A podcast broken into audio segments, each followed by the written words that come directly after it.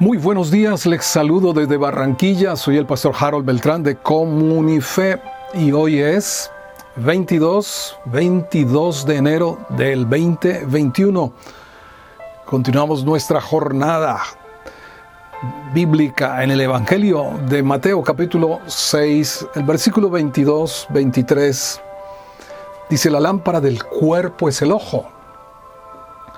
Así que si tu ojo es bueno, todo tu cuerpo estará lleno de luz.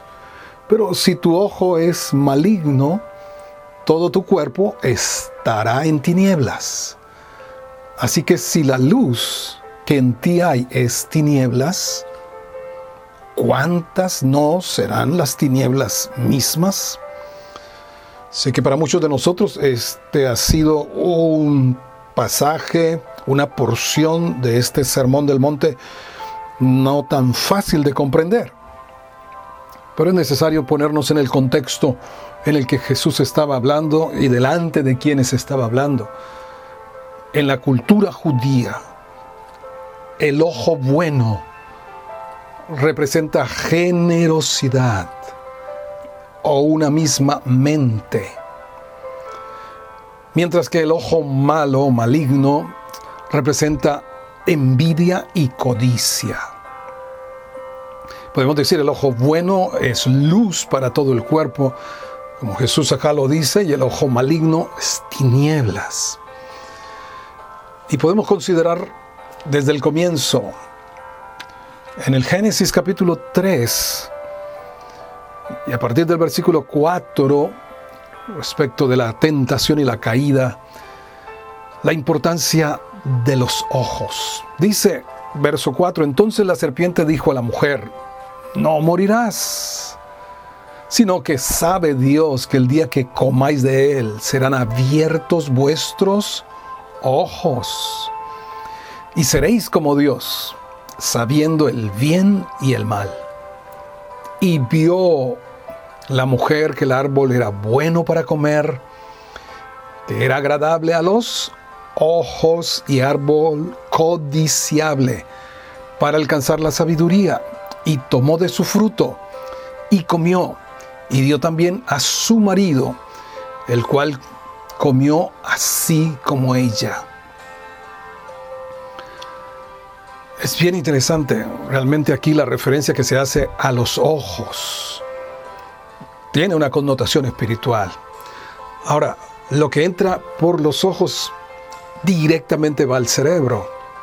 Por eso cuán importante es lo que vemos, cuán importante, cuánto cuidado, la vigilancia debemos tener de nuestros niños, de, los, de lo que están viendo, estas imágenes que quedan grabadas en su cerebro y que pueden pasar muchos años para borrar esas imágenes. La pornografía imágenes que quedan tatuadas en el cerebro y que condicionan la vida y destruyen familias enteras. Así que la vigilancia que debemos tener es cada vez mayor. Y en particular a los varones. Miremos lo que dice Job capítulo 31, el verso 1, una determinación, una resolución que dice, hice pacto con mis ojos. ¿Cómo pues había yo de mirar a una virgen? Si hay un pacto que podemos hacer, no es de, de dinero, sino un pacto de santidad con nuestros ojos. Aquí está diciendo Job, hice pacto con mis ojos. ¿Cómo miraría yo a una virgen? El boyerismo es esa mirada furtiva para desnudar a las mujeres, para imaginar cualquier cantidad de cosas.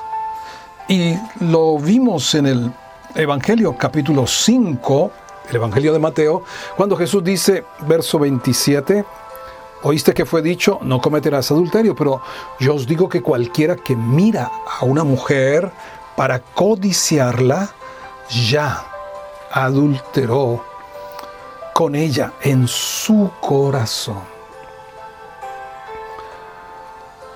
Como hablábamos, para el ojo maligno es el ojo de codicia, aunque de envidia lo que Dios ha dado a otros.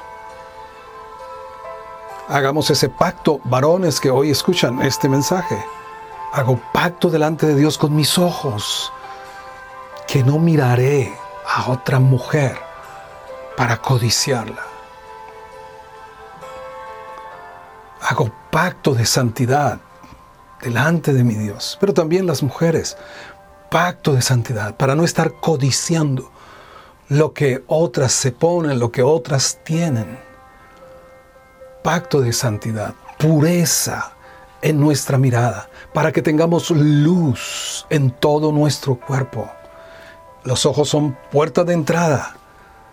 Dejemos que veamos con la mirada de Dios, que miremos como Dios mira, que veamos y apreciemos lo que Dios ha hecho en el primer libro, eh, carta de Juan, primera carta de Juan 1, 2, verso 16, dice, porque todo lo que hay en el mundo, todos los deseos de la carne, los deseos de los ojos, la vanagloria de la vida, no proviene del Padre, sino del mundo.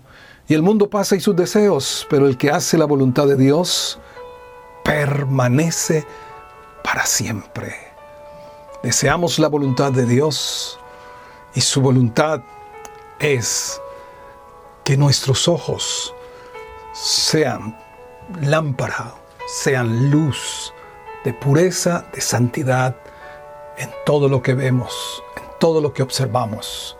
Le demos solo gloria